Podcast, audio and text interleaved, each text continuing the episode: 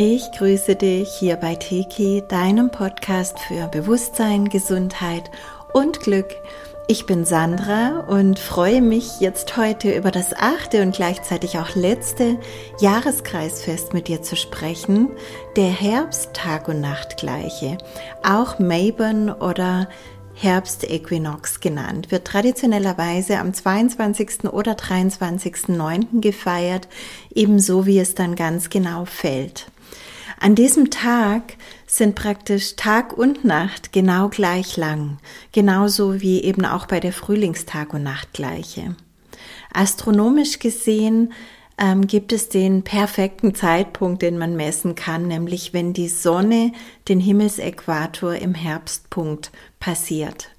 Ja, und ab diesem Tag, ab diesem Zeitpunkt werden die Nächte wieder länger und die Tage kürzer und das macht alles etwas mit uns.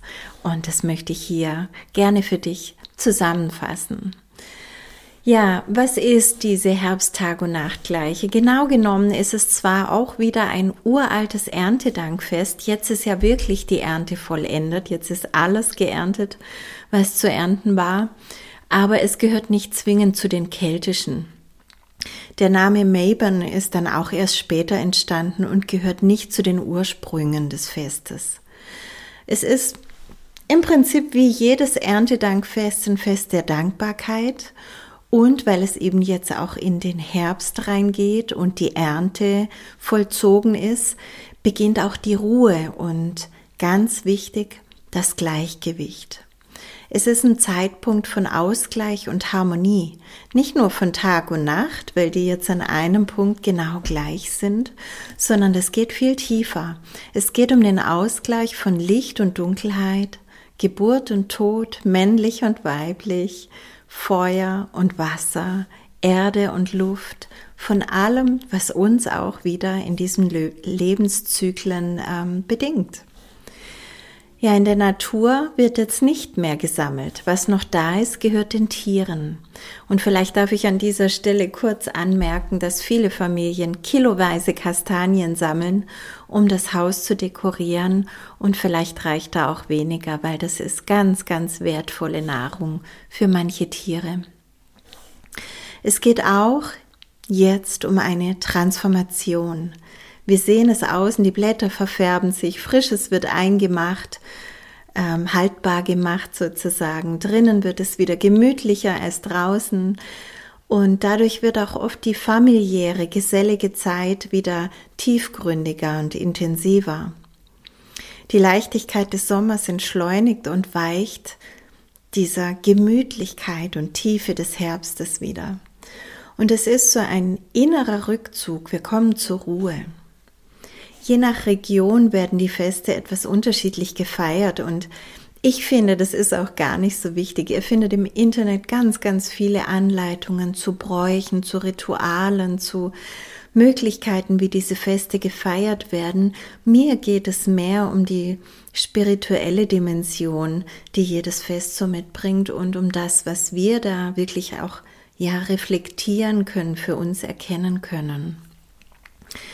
Wichtig ist wirklich die Kraft der Dankbarkeit und das bewusste Erleben des Ausgleichs und auch Eintritts in eine neue Zeit. Lass uns gemeinsam auf ein paar dieser jetzt erwähnten Themen blicken. Erstens Thema Übergang, Transformation.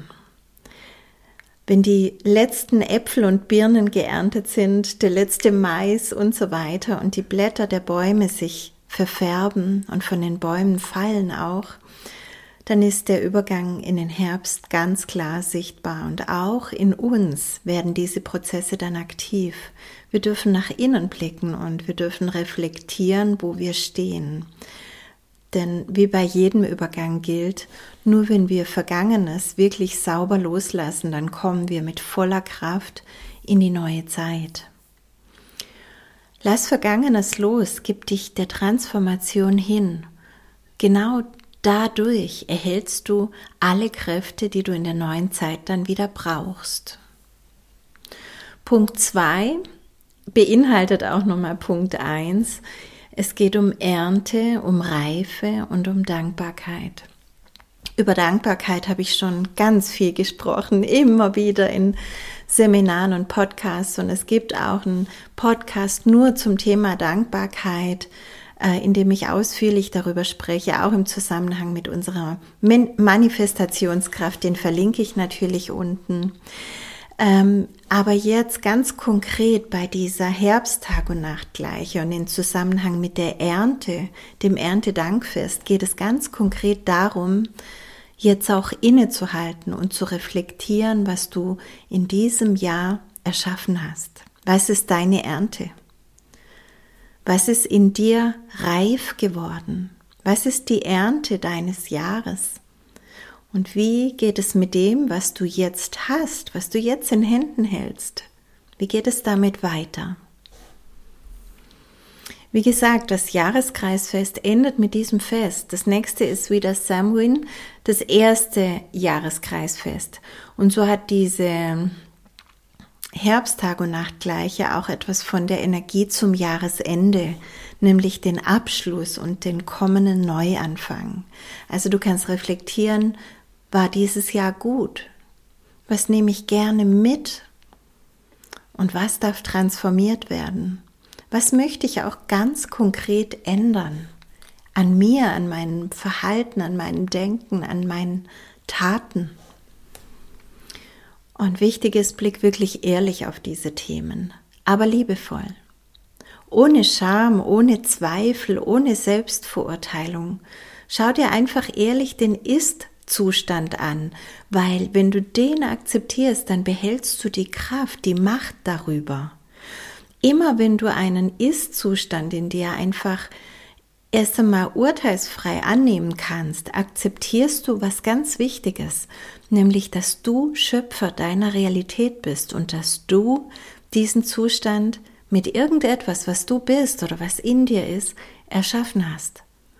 Und gleichzeitig, wenn du das akzeptiert hast, dann kommst du auch viel leichter in den nächsten Schritt rein, das zu ändern. Weil wenn du Schöpfer bist, wenn du das erschaffen hast, was du jetzt vorfindest in deinem Leben, dann kannst du es auch jederzeit mit deiner eigenen Kraft verändern. Also schau dir ganz ehrlich an, bin ich gut ausgerichtet auf das, was ich wirklich leben möchte? Habe ich mein inneres Navi gut eingestellt? Weiß ich, was ich will? Und verfolge ich das klar, ohne mich irgendwo in Ablenkungen zu verlieren? Es ist jetzt eine gute Zeit, hier nochmals in eine ganz bewusste und auch feine Ausrichtung zu gehen. Auch wenn du schon auf der Hauptstraße bist, es geht immer nochmal so ein bisschen ins Feintuning. Gute Werkzeuge dazu sind natürlich, dass du dir einfach alles auch aufschreibst, um es immer wieder einfach da zu haben, griffbereit zu haben. Du kannst auch in deinem Haus irgendwo eine Manifestationstafel, ein Vision Board aufhängen und natürlich die Teki-Tools nutzen, zum Beispiel dich in die Quantenfelder einklinken, manifestieren, die Elemente ausgleichen, die männlichen und weiblichen Energien immer wieder balancieren und so weiter. Punkt Nummer drei, Licht und Dunkelheit, männlich und weiblich, die Balance. Also wenn Tag und Nacht im Gleichgewicht sind, dann lädt uns das ein, auch diese Themen Licht und Dunkelheit in uns ins Gleichgewicht zu bringen. Das betrifft sowohl die Elemente in uns als auch die männlichen und weiblichen Energien. Und vielleicht ist es das tiefste Thema unserer Zeit, das Heilung sucht, die Aussöhnung mit der Dunkelheit und damit mit der weiblichen Kraft. Ich habe auch dazu einen sehr ausführlichen Podcast gemacht, den ich dir unbedingt ans Herz legen möchte und auch verlinke. Denn was jahrtausende lang verteufelt wurde, das Dunkle, das Weibliche, das Kühle, das darf jetzt wieder in uns integriert werden, in uns alle, egal ob wir Mann oder Frau sind.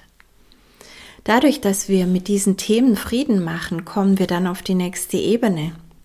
Erreichen wir eine ganz neue Frequenz in uns und damit in unserer Realität. Und damit heilen wir nicht nur irgendeine Thematik in uns, sondern das ist viel größer. Da geht es wirklich ums kollektive Feld.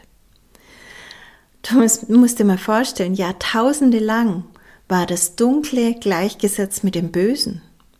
Und das Männliche war besser oder geschätzter oder ja auch berechenbarer als das Weibliche.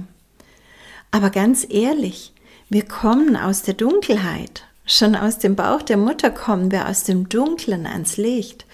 Und wir gehen einmal auch wieder dahin zurück.